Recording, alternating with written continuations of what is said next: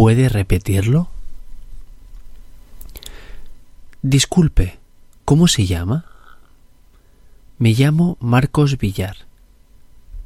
Perdone, ¿cómo ha dicho? Marcos Villar. ¿Vilá? No, Villar, con L y R. ¿Puede repetirlo? Villar, con L y R. Ah, con L y R. Entendido. ¿Y usted? Julia Echevarría. ¿Echevarría? Sí, es un apellido vasco. Ah, muy bien.